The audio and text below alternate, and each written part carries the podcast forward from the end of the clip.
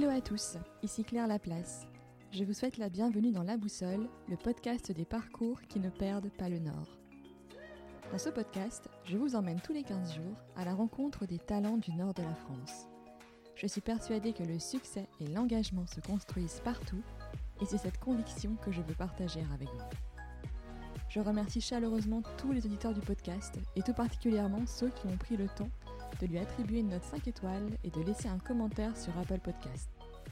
Cela m'aide à faire connaître la boussole et à développer le podcast en le rendant visible. Alors si vous appréciez ce travail, continuez. Pour ce nouvel épisode, je reprends des thèmes qui me sont chers. La consommation responsable, notre impact sur l'environnement et la planète de façon générale, et qui résonnent d'autant plus fort en ce moment avec la crise que nous traversons. Cette situation exceptionnelle que nous vivons est propice pour prendre le temps de nous interroger sur ce que nous pouvons faire et comment nous pouvons agir à titre individuel et collectif pour réduire notre impact sur l'environnement. Début mars, j'ai rencontré Timothée Wallard, cofondateur aux côtés de Maude, son épouse, de Manamani. Ils se sont donnés pour objectif de nous faire entrer en beauté et en douceur dans une logique de zéro déchet. Timothée a débuté sa carrière d'ingénieur chez Technip en accompagnement de la transformation digitale. Maud et Timothée ont connu l'expatriation, Émirats arabes unis, Corée du Sud et Italie avant leur retour en France. Le déclic pour aller vers le zéro déchet a eu lieu à Rome, après la naissance de leur deuxième enfant. Ne trouvant pas de produits à la fois beaux, fabriqués localement dans des matières naturelles et surtout pratiques, Maud s'est lancée et a conçu et démarré la fabrication des premiers kits démaquillants. Timothée partage avec nous la croissance de l'entreprise, le moment où il a fait le choix de rejoindre Maud dans cette aventure et les projets de développement futur de Manamani. Avec Timothée, nous avons parlé de famille, d'environnement, d'impact, de culture, de déclic, de la création d'une communauté, de consommation responsable, d'organisation, de l'entrepreneuriat en couple et de donner un sens à ce que nous faisons. Vous retrouvez dans les notes de l'épisode les liens vers le site de Manamani, leur page Instagram et des recommandations lecture de Timothée. Mais je ne vous en dis pas plus et vous souhaite une excellente écoute de notre conversation.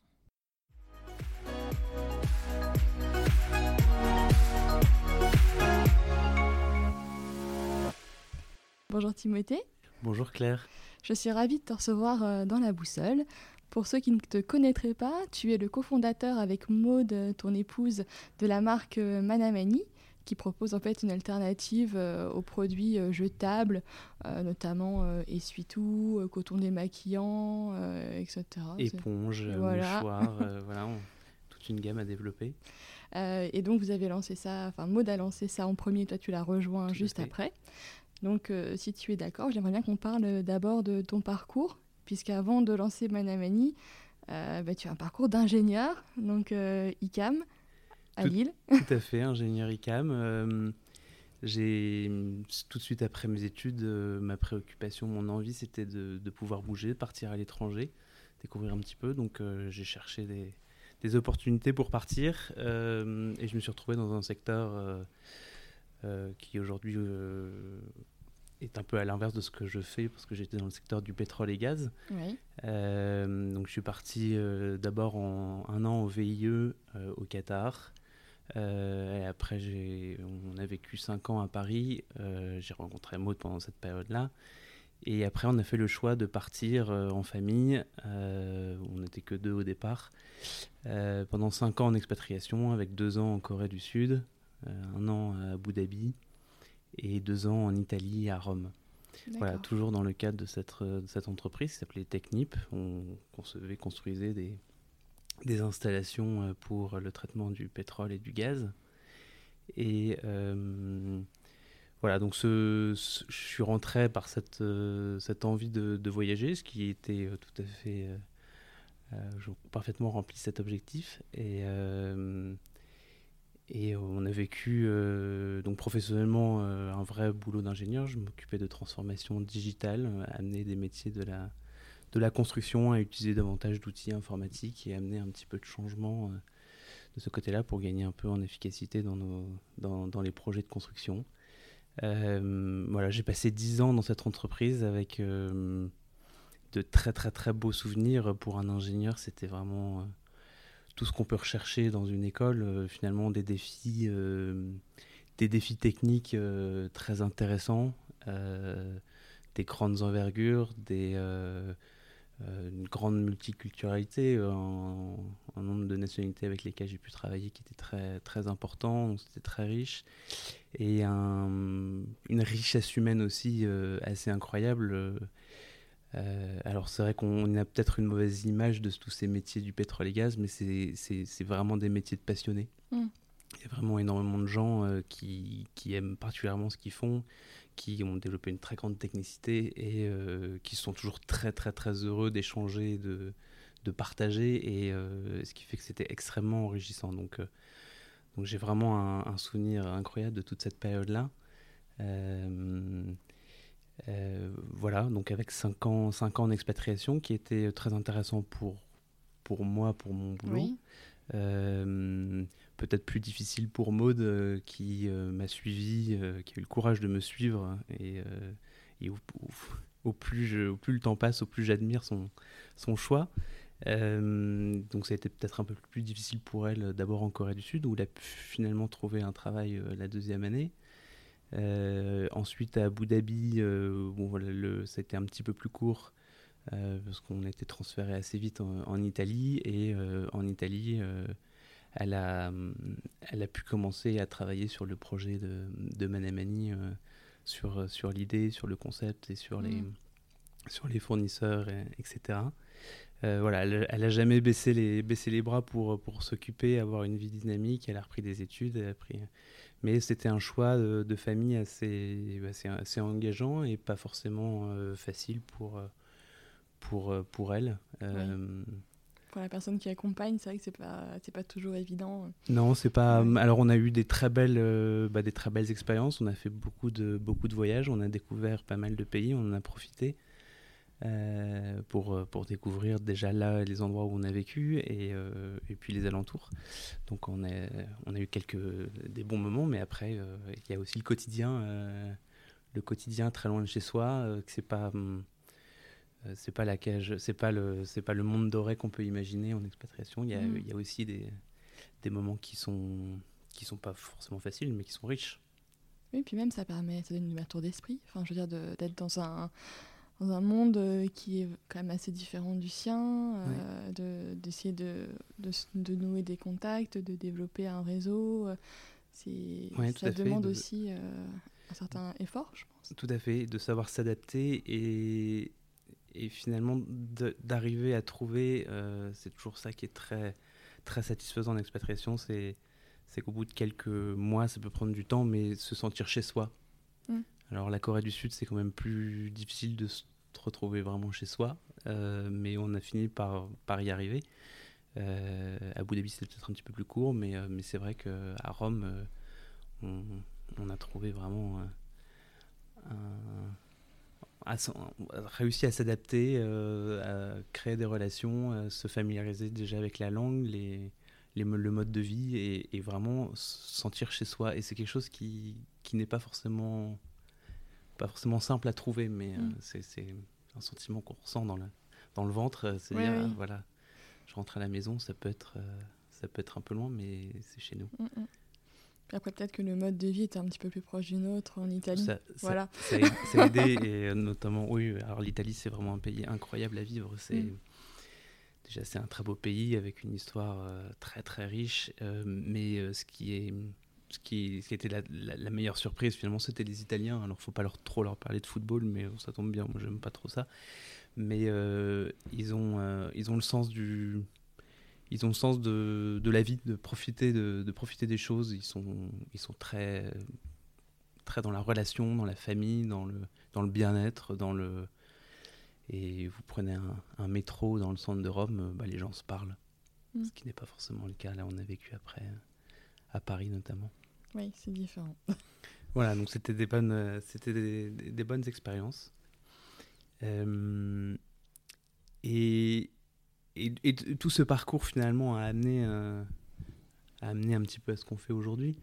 Euh, on, a, on a vu plein de belles choses. des très beaux pays, des très beaux paysages, des, des modes de vie différents, on a vu des choses qui nous ont choqués aussi. Par exemple?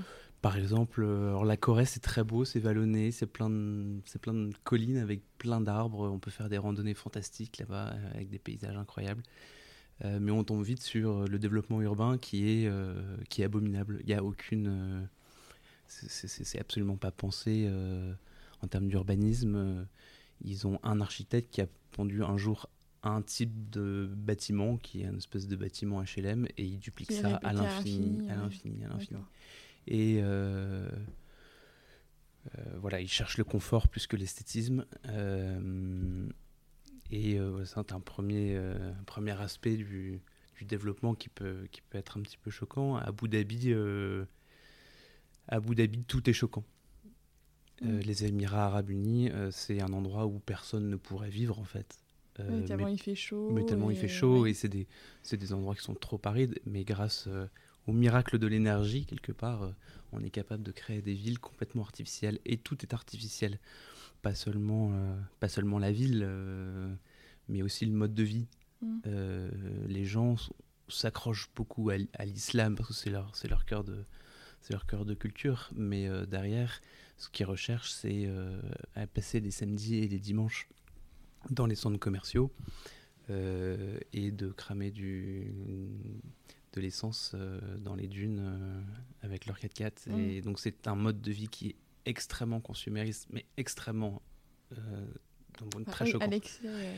À l'excès, et on s'est, on a constaté, euh, on a constaté ce, ce, ce que j'aime bien dire, ce, gaspillage euh, de, à la fois de, de ressources, de, dire de temps aussi, de, de, de, bons moments qui sont manqués par ce, par ce mode de vie, et ce gaspillage énergétique à mettre de la clim partout, jusque mm. dans les parkings et même dans les rues. Là, ils commencent à mettre des climatiseurs dans les rues pour que ce soit un peu plus agréable de s'y promener.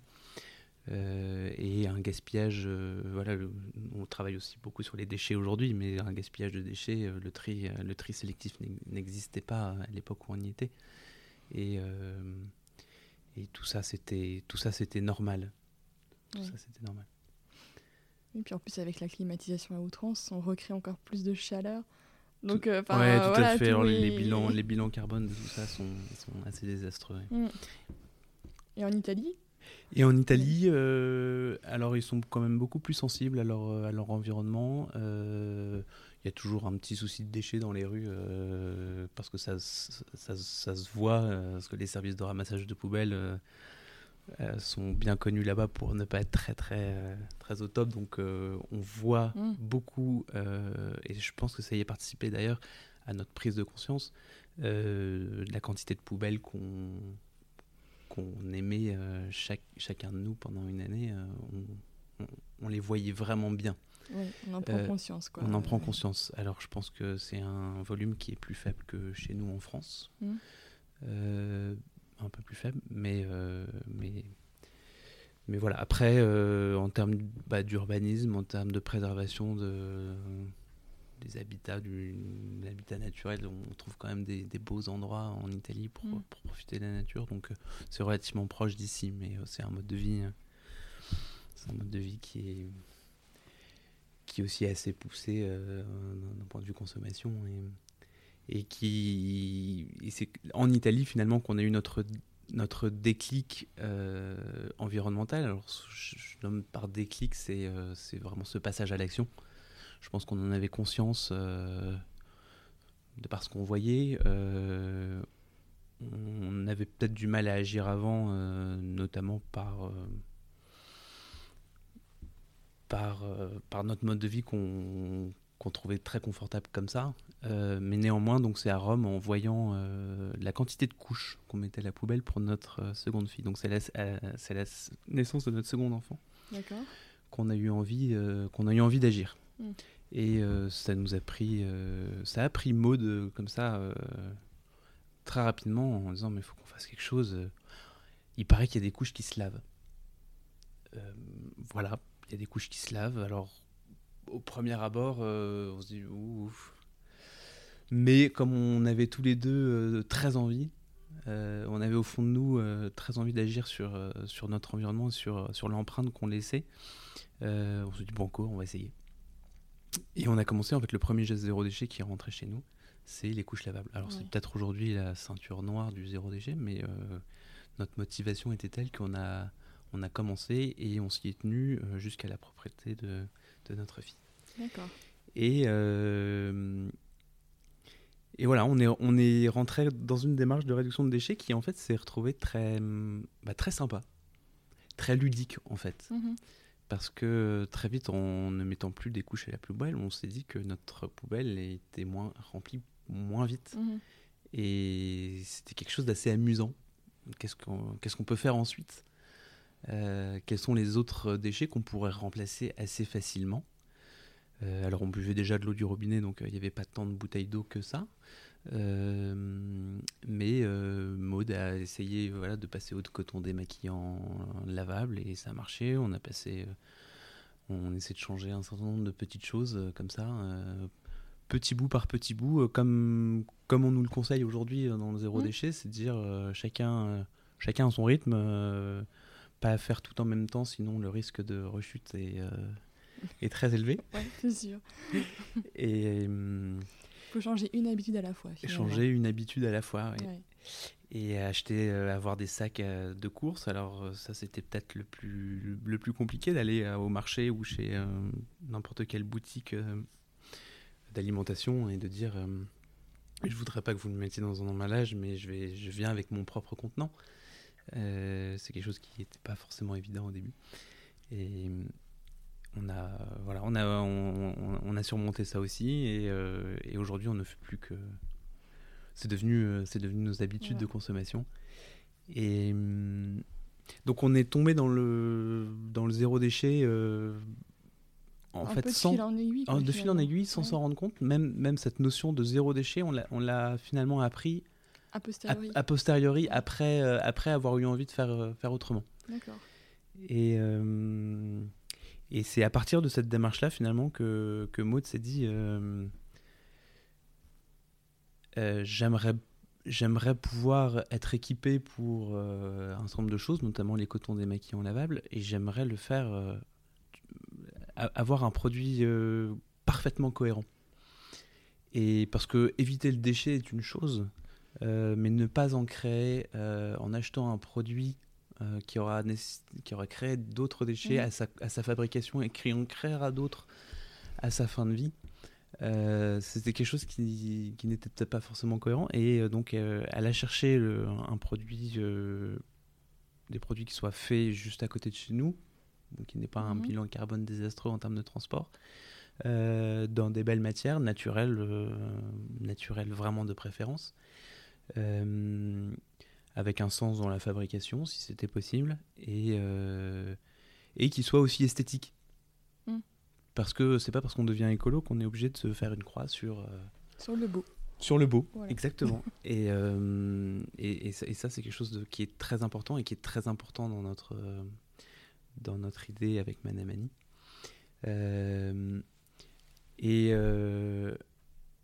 alors, je, vais peut-être le faire un peu à la Justine Hutto. Euh, j'ai cherché le déodorant parfait, je ne l'ai pas trouvé, donc je l'ai créé. Mais c'est un petit peu ce qui s'est passé c'est que voilà, Maud a imaginé un premier, euh, un premier produit, euh, le coton démaquillant lavable, quelque chose qui soit dans des belles matières, de, naturelles, ultra pratiques, qui prennent pas trop de place parce que nos salles de bain, elles sont toujours toutes, mhm.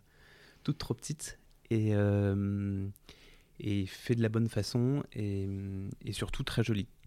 Et elle a effectivement euh, imaginé un, kit tout en un. Donc ça, je vous invite à aller voir peut-être une vidéo sur notre site parce que c'est plus, il faut le voir pour le pour le comprendre. Euh, et donc c'est un produit qu'on a fait breveter. Mhm. Et euh, c'était le premier produit Manamani. Et voilà, alors c'était pas imaginé que ça pouvait être quelque chose qui nous ferait vivre demain, mais donc elle a trouvé des matières, elle a trouvé un, un atelier euh, d'insertion euh, dans le sud de la France euh, pour en fabriquer 200. Et bah, on va essayer. Et peut-être qu'on mettra 8 mois à les vendre. Et finalement, au bout de 3 semaines, il n'y en avait déjà plus. Et finalement, ça a rencontré une vraie attente. Et donc, ça a rencontré une vraie attente. Et le, le côté pratique et esthétique à la fois a, beaucoup plu. Et voilà, donc c'était le début de, de Manamani où on avait envie d'y croire, mais on se disait que peut-être ça allait pas marcher, que c'était pas très grave, on trouverait certainement autre chose à faire. Euh, et pendant un an, euh, Manamani, euh, donc c'est Maud qui travaillait dessus. Moi, j'étais toujours en poste dans mon pétrole et dans mon gaz. Et elle a passé un an à courir après des capacités de production textile, donc des couturières, des ateliers avec des couturières qui étaient capables de confectionner des cotons démaquillants, des, des pochons, des filets et d'autres produits qui sont apparus par la suite. Donc de quoi remplacer les essuie-tout, des sacs à vrac pour aller faire les courses. Euh, il y avait quoi? Il y a des lingettes pour les bébés aussi Il y a des lingettes, exactement, des lingettes pour les bébés à cette époque-là. Euh, euh, ensuite, des emballages alimentaires pour emballer des, des. remplacer tout ce qui est cellophane et aluminium sur des, des aliments. Euh, des mouchoirs lavables. Euh. Et là, depuis peu, on, sort, on essaie de sortir des produits euh, tous les mois, des éponges, des éponges lavables. Des, J'avais vu c'est l'oricurette là pour les, les oreilles pour remplacer les cotons. De ouais, tout à fait. On a fait un, on a fait un essai, on a fait un essai avec un fabricant qui qui, qui, ne, qui arrête sa production euh, là. Il pas, voilà, faut qu'on change de, qu'on change de mode de mmh. fabrication. Donc euh, là, on va avoir un petit trou pendant quelques mois sur ces auricurettes, mais elles vont revenir euh, d'ici, d'ici quelques mois. Mais effectivement, d'avoir des choses lavables plutôt que jetables. Mmh. Et notre idée, c'est de pouvoir proposer maintenant une, une marque qui propose des produits pour l'intérieur de la maison, aussi bien pour l'extérieur, aussi bien pour le, pour le bureau et remplacer des produits à usage unique. D'accord. Et du coup, sur le nom Manamani, parce que j'ai vu la dernière. On moi, j'ai vu passer des stories où vous vous posiez des questions, euh, mode et toi, sur le, le nom. Est-ce qu'il faut le. Enfin, moi, j'aimerais bien connaître déjà l'origine du nom et pourquoi vous vous êtes demandé s'il fallait faire évoluer ce nom ou pas, d'ailleurs. Euh. Alors, c'est un nom qu'on aime bien parce qu'il sonne, il sonne bien. Euh, il vient de. Comme on a beaucoup voyagé à l'étranger, on avait envie de trouver une connotation un petit peu euh, étrangère d'un point de vue sonorité. Alors, mana, c'est le diminutif de maniana, demain. Et mani, c'est les mains en italien. Et donc, euh, dire que demain, demain, on revient à des choses plus simples. Euh, peut-être, oui, avec faites, à la main et, et, des produits qu'on réutilise.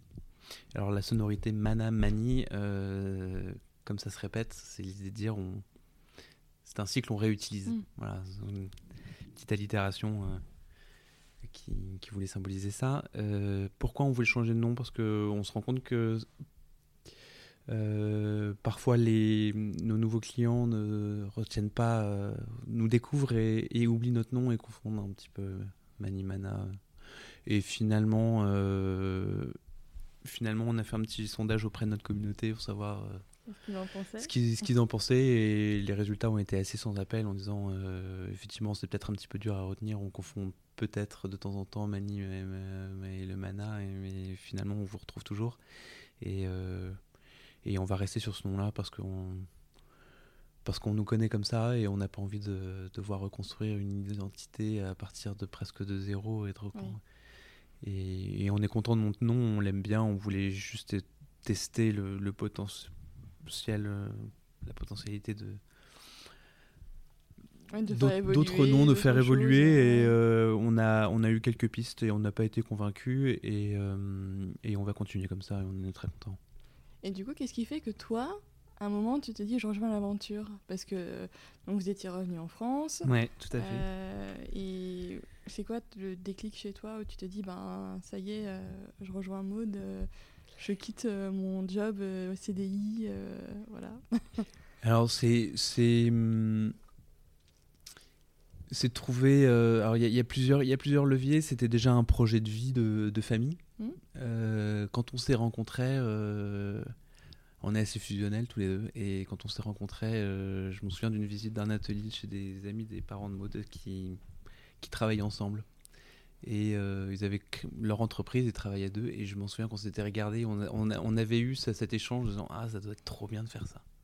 Et toujours, on a eu cette, euh, cette envie. Alors, on est parti en expatriation à l'autre bout du monde. Euh, on s'est retrouvé à deux collés pendant cinq ans.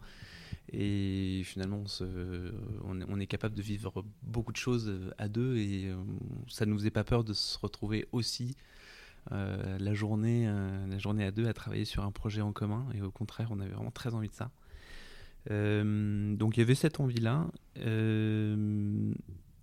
L'envie de donner peut-être un peu plus de sens à ce que je faisais. Alors déjà, quitter, quitter le pétrole et gaz, c'était ça devenait un impératif pour moi à la fin. Mmh. Alors même si, euh, même si j'étais pas dans, dans cette dynamique-là de, climat et d'émissions de CO2, euh, qui est à blâmer Est-ce que c'est celui euh, qui brûle le pétrole ou celui qui le produit J'aurais plus tendance à dire il faut arrêter d'en consommer pour qu'on arrête d'en produire. Donc j'étais pas forcément beaucoup plus dérangé que ça aux entournures, mais je me disais j'avais envie quand même de, de, mettre mon, mon énergie dans quelque chose qui avait plus de sens. Mm. Et donc j'avais déjà cette envie-là. Alors le, notre, notre retour d'Italie, moi, m'a fait changer de société. J'ai travaillé dans le, dans le BTP pendant un an, avant définitivement de rejoindre, de rejoindre Maude. Et euh, voilà, alors le, BTP, je travaillais sur des projets du Grand Paris, donc déjà, ça fait déjà un petit peu plus de sens. Mmh. Mais j'avais quand même envie d'aller un petit peu plus loin euh, dans cette démarche-là. Et en fait, l'occasion a fait le larron, parce que je voyais Maude... Euh, ce qu'a lancé Maud euh, vraiment bien se développer et, et, elle courait après le, après le temps pour faire plus de choses et répondre vraiment à la demande. Et il y avait tout à fait la place pour, pour travailler à deux. non, on n'était pas trop de deux. Aujourd'hui, on est trois. on a une quatrième personne qui va nous rejoindre. là d'abord à temps partiel puis, puis à temps plein et l'idée serait de pouvoir être cinq à la fin de l'année donc, donc oui on va notre idée, c'est de pouvoir grandir et puis euh, développer davantage de davantage d'activités et recruter euh, recruter de plus en plus autour de ce, autour de ce projet qui bah, dont on est super heureux.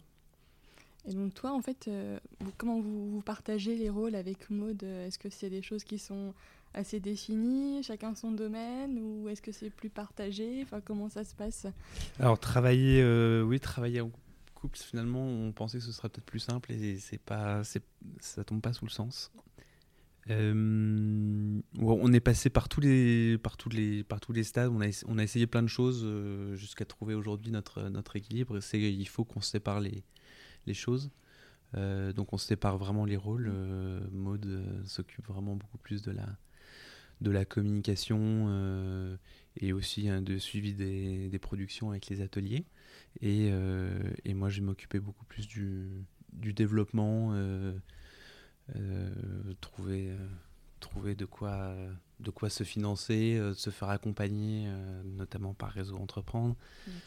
voilà, je vais m'occuper de, de, de, ces choses-là. Et aussi le développement produit. On a tous, un peu dans nos, dans nos fiches de mission,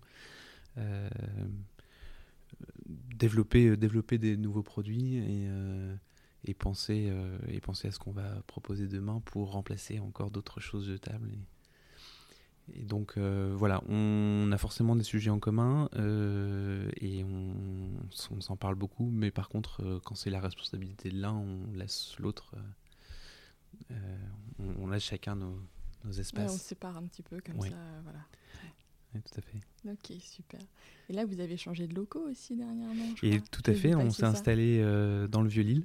D'accord. Euh, alors c'est vraiment en mode petite entreprise parce que c'est dans, dans une cave, euh, mais on est très très bien, on est très bien placé, ce qui permet à nos clients lillois de venir récupérer leurs commandes euh, bah, gratuitement sans frais de port, et ce qui est très ce qui est très pratique pour, pour nous et voilà on est très bien placé, on est, on est très heureux. du coup, Donc c'est place au bleuet. D'accord, ok.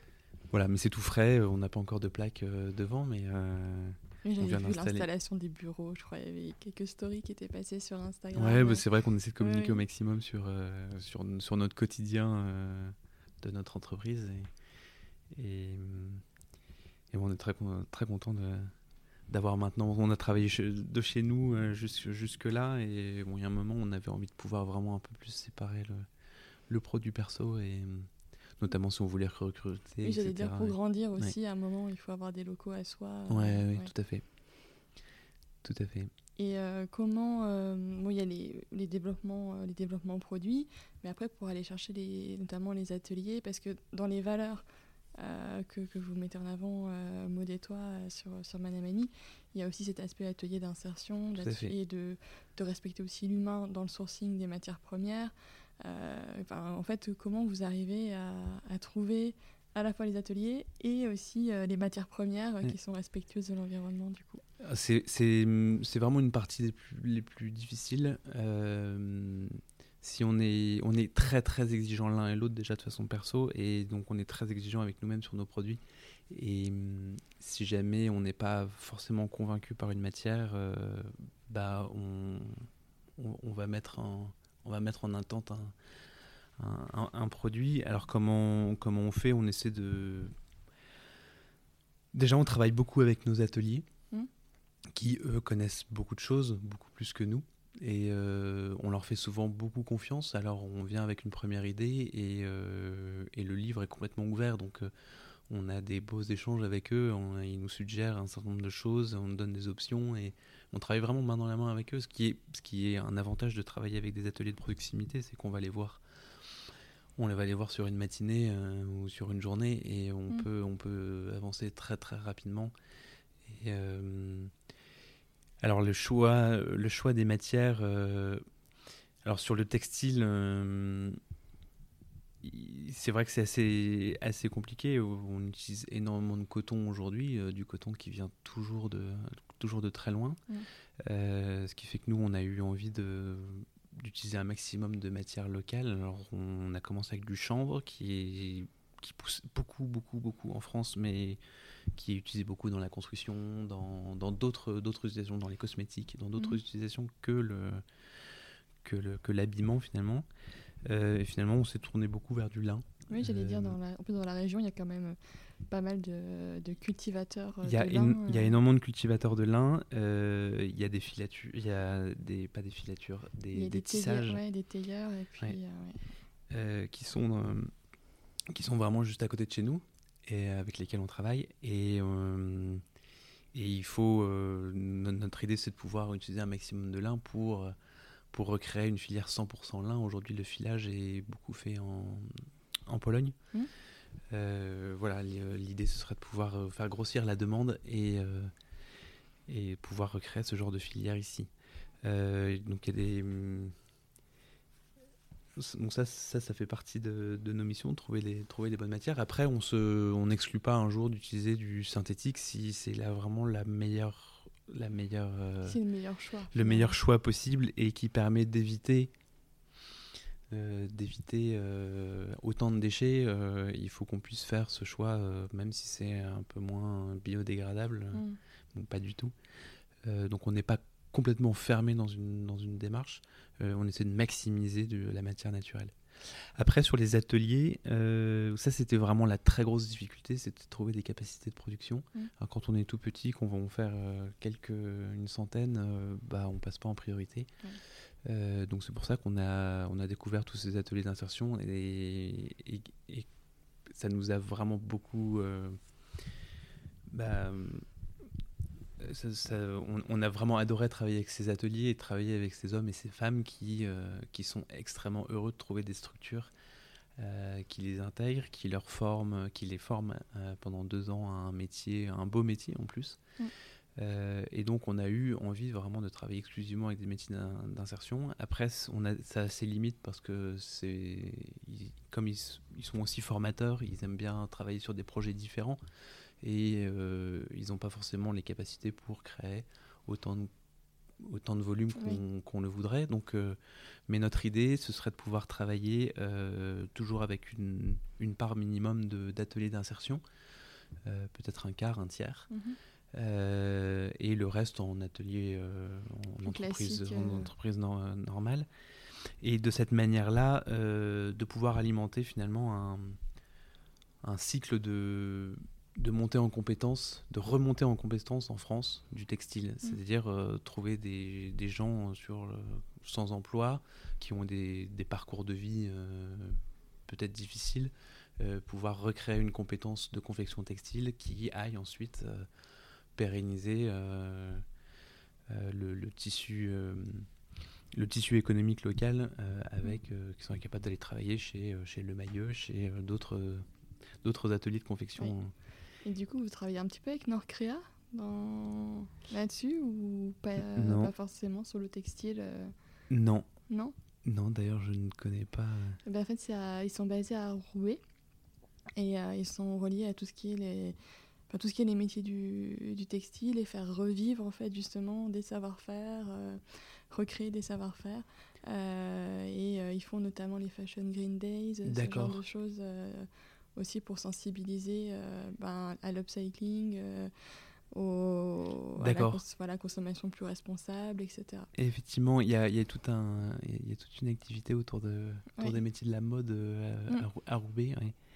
Euh, non, alors c'est vrai qu'on n'a pas, euh, on n'a pas, on n'est pas allé taper à toutes les portes pour le moment. Ça fait que ça fait que quelques mois qu'on est revenu vraiment à Lille et, euh, et, ça faisait partie aussi du choix de se réinstaller à Lille, parce qu'il y a tout un tout un tissu. il y a quand même un bel écosystème. Tout un écosystème mm. très très porteur, à la fois d'entrepreneurs qui sont peut-être pas forcément du même métier, mais mais et puis c'est une terre de textile et comme comme nos produits vont être essentiellement textiles. Euh, ça avait tout, son, sens. tout son sens de revenir ici. Oui. Mm, mm. Mais je te donnerai les contacts. Ah, bah, euh, et euh, du coup, ce que je me demandais aussi, donc il y a le réseau Entreprendre, tu en parlais. Donc finalement, pour le moment, c'est, on va dire, dans les, les accompagnements extérieurs. parce que je trouve que quand on lance aussi son business, bah, c'est important bah, de ne pas se retrouver seul. Alors vous êtes à deux, mais, mais d'avoir en fait autour de soi des personnes qui, qui peuvent conseiller, accompagner mm. sur différents aspects. Donc euh, du coup, pour le moment, c'est surtout via Réseau Entreprendre. Et pour le moment, oui, on, est, on, vient de, on vient de rentrer dans, le, dans ce qu'ils appellent leur programme Warm Up. Euh, qui va nous amener en comité d'engagement pour savoir si on serait éventuellement lauréat pour les, les trois années suivantes. Euh, et donc, on a bénéficié déjà euh, d'un certain nombre de contacts euh, mmh. avec Réseau Entreprendre. Et c'est vrai que nous, on a quand même pas mal de, lacunes. on fait ce business vraiment avec nos tripes. On s'est jamais dit qu'on serait entrepreneur un jour. on avait, on n'a jamais, pas vraiment cherché à l'être. On est très content de l'être et on, et on, fait le, on va faire tout ce qu'il faut pour que, pour que ça marche et que ça grandisse vraiment bien.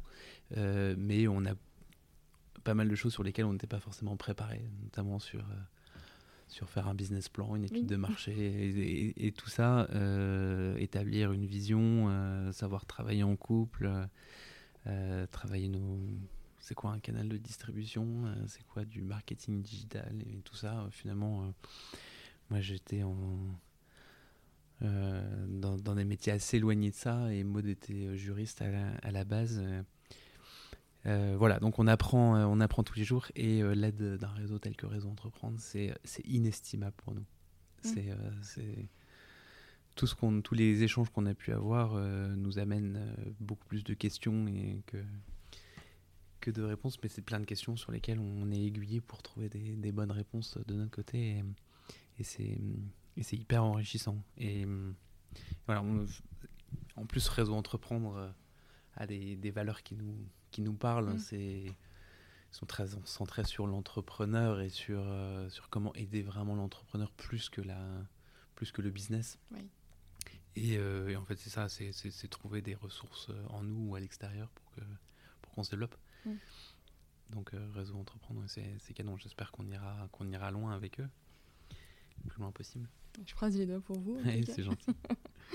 Euh, et donc, c'est quoi? En fait, euh, je me rends pas compte en termes de, volume. Alors, je sais pas après si c'est des choses dont tu veux parler, euh, mais qu'est-ce que ça représente en, Enfin, c'est quoi vos objectifs en fait en termes de, de, volume de vente? Alors, c'est. Alors, pour, l'instant, on est vraiment tout petit. Euh, Maude a lancé euh, son auto-entreprise euh, au départ et au bout d'un an, elle avait déjà à 100 000 euros de chiffre d'affaires. Donc il était temps de fermer l'auto-entreprise parce qu'elle allait toucher les plafonds.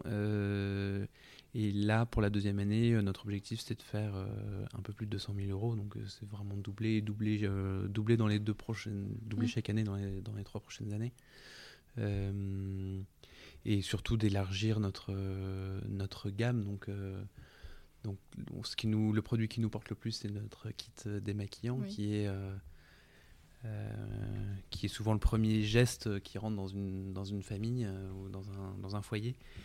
Et donc du coup, c'est vraiment cette démarche zéro déchet est encore, encore vraiment au début. et donc on est assez porté par ça. Et, mais derrière, c'est pouvoir proposer l'ensemble de la gamme. Et oui, donc, donc grossir en termes de volume et, et s'appuyer sur sur des boutiques, euh, des boutiques vrac qui s'ouvrent, mm. euh, il y en a beaucoup qui s'ouvrent ah oui, en France. Là, je, disais que le vrac, euh, le vrac avait augmenté de 40% cette année. Et donc on est tiré, on est tiré par ce mode de consommation et on, on voudrait se positionner dans chacun de ces points de vente. Mm. Et mm, pour faire connaître au maximum notre offre. Oui, c'est vrai que ça permet de donner de la visibilité, quoi, finalement, euh, à la marque.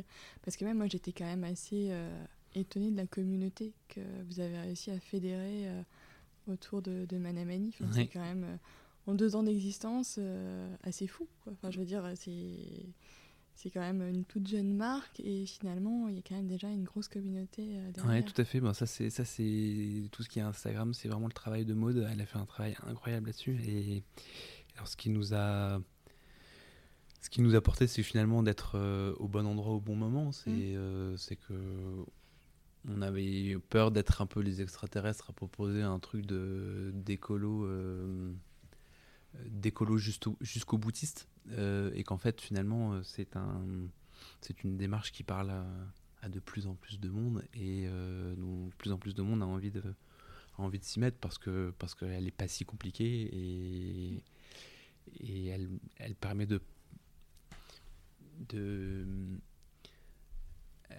elle, permet de, prendre du recul sur son mode de consommation et d'arriver à un mode de consommation un petit peu différent qui est beaucoup moins centré sur euh, avoir la chose que qui est plus centré sur euh, sur profiter et, mmh. plus vertueux finalement c'est plus plus vertueux c'est plus plus euh, l'être que l'avoir finalement mmh. et donc c'est se dire en fait est-ce que j'ai besoin de tout ce que j'achète et, et c'est ce qui c'est ce qui, derrière le zéro déchet, euh, nous, nous a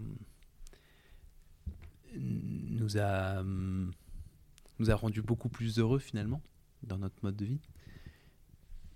Euh, et, je pense qu'on est vachement porté par euh, par cette dynamique-là. Que le zéro déchet, c'est pas forcément qu'une histoire de poubelle, c'est c'est aussi il y a plein de choses qui viennent derrière et, les gens en parlent en fait. Les gens en parlent beaucoup et et on, et de proche en proche, en fait, l'envie d'essayer euh, émerge et, nous, on est, on est content de pouvoir euh, faire profiter de notre offre. Et, euh, et donc, je pense qu'on est porté par ça. Il y a aussi beaucoup d'influenceux, d'influenceuses, exclusivement, qui nous ont aidés à nous faire connaître.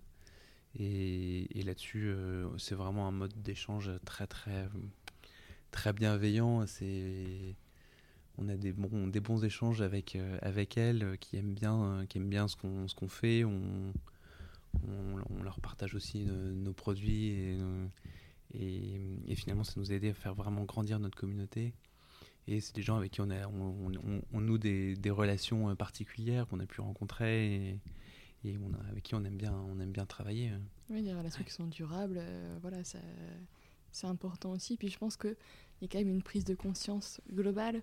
Euh, moi, j'en ai parlé dans plusieurs épisodes de La Boussole avec différents invités euh, sur euh, notre mode de consommation, de, se rendre compte que finalement, nous, en tant que consommateurs, on peut avoir un véritable impact dans nos choix de consommation sur ben, l'impact qu'on a sur la planète, sur mmh. les déchets, sur aussi mmh. qui on fait travailler pour produire à la fois ce qu'on porte, ce qu'on mange, euh, ce qu'on utilise euh, au quotidien. Et, euh, et, je pense que c'est pas qu'une histoire de bobo. Enfin, voilà, c'est pas qu'une histoire de milieu plus favorisé. c'est pas forcément ça. Je pense que tout le monde se dit qu'il peut être acteur de, du changement et que euh, ça peut même être économiquement plus rentable. je sais que vous aviez communiqué euh, là-dessus en disant voilà, euh, entre sur 5 ans, tu utilises des cotons démaquillants, ça te coûte tant, en utilises tant de quantité, ça consomme tant d'eau, machin, etc. à côté de ça, tu utilises des cotons lavables, bah, voilà ce que ça te coûte et ce que ça consomme. Et donc, que finalement, sur un geste qui peut sembler assez anodin, on va mm. dire, juste les cotons démaquillants, on peut avoir un vrai, un vrai impact. Et, euh, et, je crois que c'est une. Moi, je le sens en tout cas comme une prise de conscience euh, globale. Et donc, ça m'étonne pas. Enfin, quelque part, je suis heureuse que, que Manamani fonctionne bien. mais je pense que ça rentre complètement dans cette prise de conscience. Tout à fait. Et, alors, et j'ai envie de dire, c'est presque la, la, partie immergée de, de, de, de l'iceberg, se dire je, je passe au, mouchoir lavable euh, ou, à l'essuie-tout euh, à l'essuie-tout lavable finalement parce qu'un rouleau d'essuie-tout ça coûte vraiment rien. Mm. euh, un, rouleau d'essuie-tout jetable. Effectivement en achetant nos produits vous allez peut-être avoir un investissement de départ peut-être plus élevé mais qui va se, rentabiliser dans le temps. Ça c'est la petite économie qu'on fait en passant au zéro déchet. Mm. en fait la grosse économie elle est derrière ça c'est qu'en rentrant dans ce mode de consommation-là, euh, on finit par se rendre compte de beaucoup de choses. Euh, on finit par se, dire, euh, bah, en achetant un, rouleau des, des essuie-tout lavables, il y a beaucoup de choses qu'on n'achète plus, qu'on ne, ne fait plus subir à finalement l'environnement. C'est bah, la fabrication du rouleau jetable qui nécessite énormément d'eau énormément d'énergie à fabriquer. D'ailleurs, on a un article sur notre blog que je vous invite à lire euh, qui s'appelle Lavable versus jetable, qui était un petit peu le. Je vais faire une discrétion, mais le, un des points fondateurs de la création de, Manamani, euh, c'est que moi, en bon ingénieur, euh, une des premières objections que j'ai pu faire à, à Maud au départ, c'est mais en fait, est-ce que c'est vraiment plus écolo? Euh, est-ce que euh, on remplace pas euh, un, usage par un autre et, finalement le fait de faire des lessives pour laver nos essuie-tout ou nos couches, est-ce que c'est est-ce que c'est pas pire que d'en faire fabriquer et d'en jeter? Comment ça se compare? Et alors Maud était Maud qui est beaucoup plus intuitive m'a dit mais non mais c'est évident c'est du bon sens. Et j'ai dit bah non c'est ça, ça c'est pas forcément. Il faut me le montrer. Voilà, ça, ça a dû l'énerver sur le coup. Euh, mais j'ai passé euh, beaucoup de temps à ouvrir des analyses de cycle de vie, et notamment euh, j'ai trouvé des analyses de cycle de vie de Kimberly Clark, donc ce grand fabricant anglais de, produits à usage unique tels que des mouchoirs ou des essuie-tout et j'ai fait une analyse comparative sur l'usage d'essuie-tout et de mouchoirs entre du lavable et du jetable et avec, le, avec leurs données. Et finalement, euh, je me suis rendu compte que même sur de la quantité d'eau qu'on utilise, c'est plus vertueux de laver avec, dans nos machines. Parce que euh, fabriquer de l'essuie-tout tout blanc nécessite énormément d'eau énormément d'énergie aussi pour fabriquer la pâte à papier, alors pour la blanchir, et puis des produits aussi qui sont pas forcément. On utilise beaucoup de chlore pour blanchir. Euh, et que finalement, euh, je me suis rendu compte de tout ça. Il y avait tout un, tout un monde derrière mon rouleau d'essuie-tout. Et c'est quelque chose, je reviens sur le zéro déchet, c'est quelque chose que finalement on se rend compte en passant au zéro déchet, c'est tout ce qu'on évite. on ne crée pas des déchets supplémentaires. On ne crée pas des, déchets supplémentaires, mais aussi bien en aval. Qu'en amont. Et, euh, et, finalement, cette logique-là, on a acquis avec ce zéro déchet cette logique-là et on l'applique à tout. Euh, c'est-à-dire, euh, bah, typiquement, acheter des légumes. et ben, je vois origine Espagne. Aujourd'hui, je vois mon petit ma courgette dans un camion, puis puis peut-être dans un autre camion qui arrive euh, dans un centre de dispatch à Rungis et encore dans un autre camion et euh, dans un entrepôt frigorifique et puis tout ça euh, exactement. Et, et, finalement on a appliqué ça aussi sur sur la façon dont on s'habille et sur nos vacances sur surtout et, et, du coup on s'est dit mais mais pourquoi est-ce que j'ai déjà est-ce que j'ai vraiment besoin de tout ça vu tout ce que ça implique?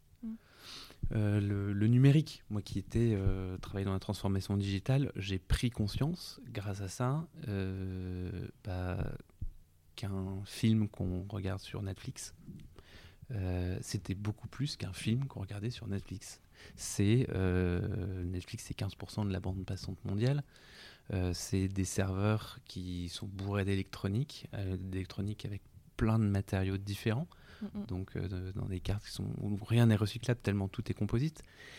Euh, qu'il faut climatiser pour pas qu'il surchauffe. Qu'il faut, qu'il faut climatiser, euh, donc faut équiper, il faut climatiser, c'est énormément d'énergie. Euh, et puis il faut transporter le signal euh, sous les, à travers des continents, sous les océans, et c'est énormément de câbles, c'est énormément de, de, de routeurs, de, en plus de mon ordinateur ou de ma télé ou de mon smartphone qui lui aussi a une grande histoire. Et, euh, et voilà, donc on a vu tout ça. Euh, au départ, c'est pas très agréable parce qu'on se dit, mais en fait, euh, en fait, bah, je pèse beaucoup plus lourd que ce que je veux bien croire. Mm. Et, et, donc, est-ce que j'ai vraiment besoin de ça? Et donc, en fait, petit à petit, on a fini par dépenser notre argent dans, dans des restos et des, plus des moments et se faire plaisir du moment. C'est pour ça que je disais qu'on est. C'est un mode de vie qui nous amène plus de l'avoir vers l'être. Et euh, il y a énormément de choses qu'on n'achète plus.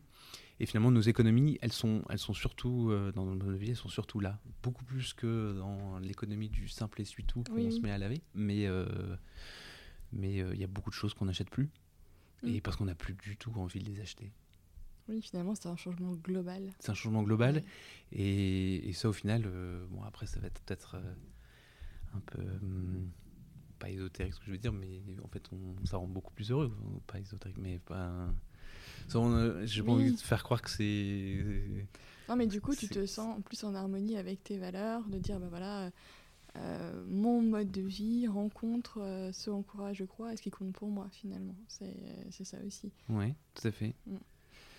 Ouais, mais je pense que c'est une question que beaucoup de personnes se posent aussi. Euh, enfin, on voit en tout cas que sur ces sujets-là,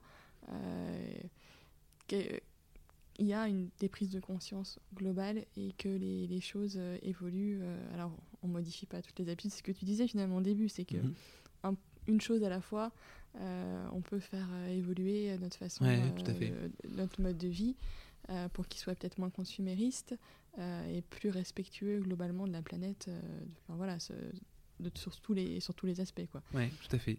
Tout à fait. Et si d'ailleurs, demain, on nous disait qu'il n'y a plus de problèmes environnementaux, euh, qu'en en fait on peut consommer à gogo comme on, comme on veut comme avant, et eh ben je pense qu'on ne reviendrait même pas à ça mm. parce que parce que ça nous rendait pas forcément plus heureux et qu'à l'inverse euh, se dire qu'on a besoin de moins de choses et plus profiter de plus profiter de moments que de choses ça rend beaucoup plus heureux et, euh, et voilà donc nous aujourd'hui on serait absolument incapable de revenir en arrière sur quoi que ce soit et, et, pas parce qu'on s'est puni, pas parce qu'on a été culpabilisé du monde dans lequel euh, nos enfants allaient vivre, c'est simplement que bah, ça nous rend plus heureux. Mmh, ça vous ressemble plus. Quoi. Voilà. On, vit, on vit en ligne, euh, en phase avec, euh, avec nous-mêmes. Et alors c'est vrai qu'on on écoute, moins, on écoute moins la pub, mais... En même temps, c'est pas très grave. Non. pour nous, être passé au zéro écran à la maison, enfin, c'est un choix de vie aussi, c'est voilà, pour notre petit garçon. Ben, en fait, ça nous manque euh, absolument pas. Quoi. Enfin, voilà, c'est. Mm. on se rend compte qu'on avait des habitudes euh, qui nous apportaient rien, euh, rien, rien de bon. au final. clair, oui. Et quand on les quitte, ben, après, une fois qu'on est passé le moment où il faut un peu se déshabituer, si on peut dire, ben, en fait, on est vachement mieux. Quoi. je suis d'accord. Donc euh, voilà. Euh, et euh, donc du coup, vous, sur Manamani, un nouveau produit par mois, c'est ça un peu l'objectif? C'est ce qu'on aimerait faire. Après, on va pas, hum, on va pas prendre de raccourcis mm. parce que il faut qu'on les fasse bien. Il faut qu'on les fasse soit des bons produits, soit pratiques, vraiment durables. Euh, qui soit fait de la bonne façon, euh, dans les bonnes matières. Donc euh, on aimerait, on a des idées pour des produits tous les mois. ça, ça, se peut qu'on loupe un mois ou deux comme ça parce que parce que on va être assez très exigeant. Mais mais voilà, le le prochain gros gros morceau, ça va être de, de relancer une une gamme cosmétique. Oui. Oui, parce que j'avais vu qu'au début, c'était c'était les deux, et là, maintenant, il y avait vraiment que les produits euh, lavables ou réutilisables, parce qu'il y a aussi les pailles en inox, etc. Donc, c'est pas Tout à fait. un peu différent.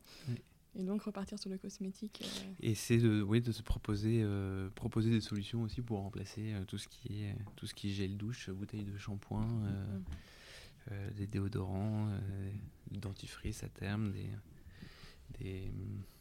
des baumes pour le corps. Voilà, on a tout toute une idée de.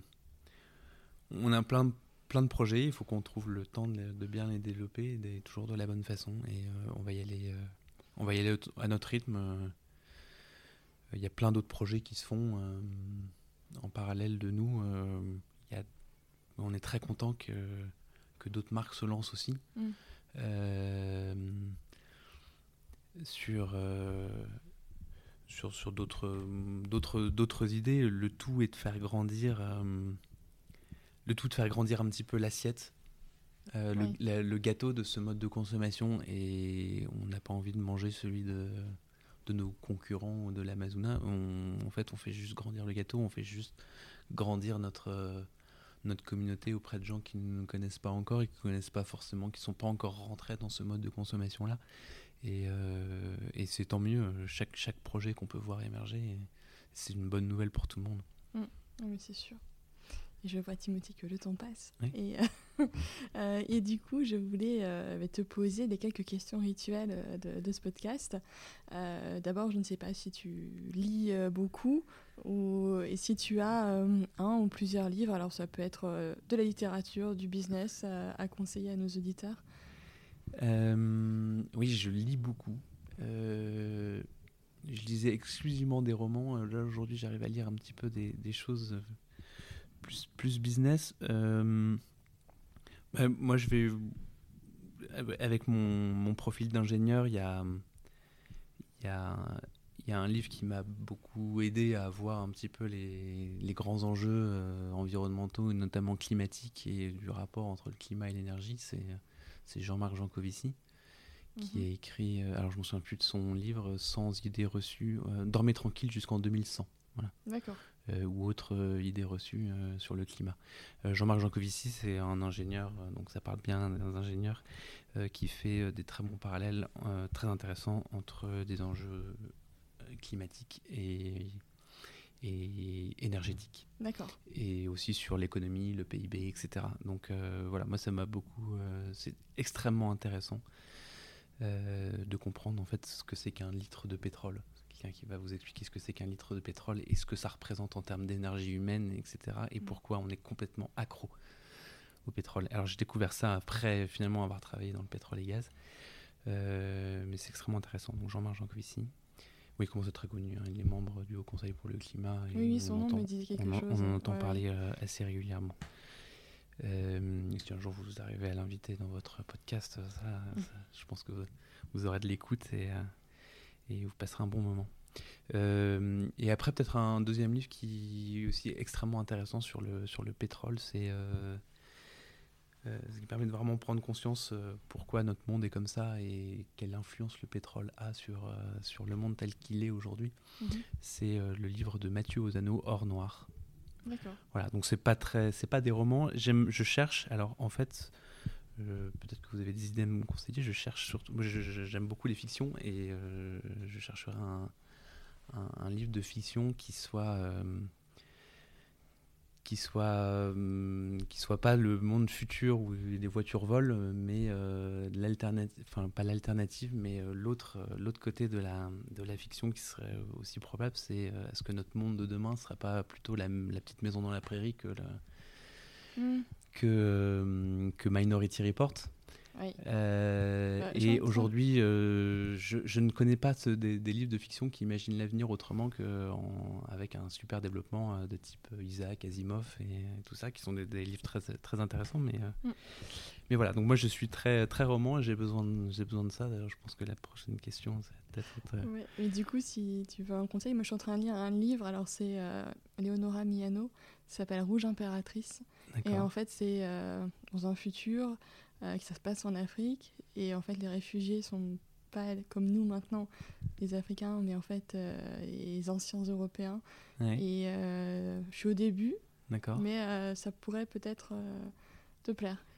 c'est assez intéressant parce que du coup, c'est un renversement un petit peu de, du monde tel qu'il est aujourd'hui. Et c'est assez, assez passionnant. J'ai commencé ça. Ah bah je, je regarderai. je pense que c'est important. De jours, voilà, et ça me ça m'occupe un peu le soir euh, avant d'aller au lit. Je pense que c'est assez important de, de, de, revoir un peu nos, nos imaginaires pour demain. Et mm. euh, je ne peux pas dire à mes enfants qu'ils connaîtront la voiture volante, ou même j'en suis quasiment sûr que ça n'existera pas et que peut-être leur imaginaire ce sera bah, un retour à ce qu'on faisait avant et, et voilà, réinventer notre, notre monde avec, avec moins, qu'est-ce que mm. ça, à quoi ça va ressembler. Ça peut être intéressant. Et après, est-ce que tu as des, des rituels dans tes, dans tes, journées, des moments euh, qui sont importants pour toi Peut-être des moments avec Maud ou des... Ah bah ça toujours, oui, euh, ça toujours des moments euh, privilégier aussi les moments où on parle pas de boulot et on est ça c'est oui c'est un petit peu c'est un petit peu mon moment rituel et, et puis oui passer un petit peu de temps à lire aussi. Mm. Après, on est, on aime bien se bousculer un petit peu dans nos vies, de faire des et, de déménager, de partir à l'autre bout du monde. Et peut-être qu'on aura envie de déménager un jour. Donc, euh, des rituels bien établis, euh, tels que euh, aller retrouver mes amis tous les tous les jeudis soirs. ça, c'est voilà, c'est pas c'est pas moi ça. mais j'aime bien j'aime bien effectivement aller voir. Mais mais j'ai je je suis pas spécialement un homme à rituel, non. Mmh, d'accord. Et euh, ce podcast s'appelle La Boussole. Donc la boussole, ça montre le nord, ça montre une, direction. Est-ce que toi, tu auras envie de faire passer un message euh, là-dessus? Euh, bah, Ce serait peut-être en lien avec ce qu'on vient, vient, de se dire, c'est de, de repenser notre, notre image de demain vers, vers quelque chose de plus sobre euh, et, finalement, notre nord, c'est euh, c'est de se dire euh, le, le futur, c'est moins, c'est avec moins. C'est mieux, mais avec moins. Mhm. Et, et se dire, je sais pas, prendre un, exemple très concret, est-ce que, est que le développement de la 5G en France, c'est quelque chose d'intéressant? Bah, Non, je pense que c'est plutôt le sud de la boussole. Le nord, ce sera plutôt de dire euh, gardons les installations existantes qu'on a et on, en fait on, on a plus cassé pour euh, pour communiquer et mhm. même peut-être même déjà trop. Voilà c'est plus réfléchir notre euh, notre idée de demain. D'accord. Et enfin est-ce qu'il y a quelqu'un un invité que tu voudrais me conseiller que tu aimerais bien entendre à ce micro? Bah, j'aurais adoré que Maud soit là Euh, Peut-être une mode pour une prochaine fois. Pour une prochaine fois, mais parce que c'est quelqu'un quelqu'un non seulement que j'aime très fort, mais que, que j'admire dans tout ce qu'elle a fait. Euh,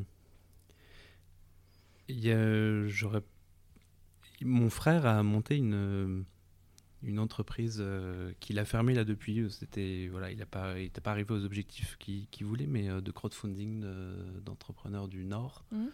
Euh, il s'est battu comme un diable pendant 7 ans pour faire pour faire émerger cette, cette entreprise et, et voilà, il est c'est intéressant de, de, discuter avec lui sur sur sur l'entrepreneuriat aussi, sa, sa, vision, sur le financement, le mmh. financement alternatif tout ça. il s'appelle Grégoire. D'accord, Grégoire voilà, je retiens. Voilà. ça marche. Bah, merci beaucoup Timothée. Merci Claire de m'avoir reçu. Et puis bien sûr, je mettrai toutes les infos sur euh, Manamani euh, dans les notes euh, de l'épisode, ainsi que les références des, des, livres que tu as cités. Merci, merci, merci beaucoup Claire.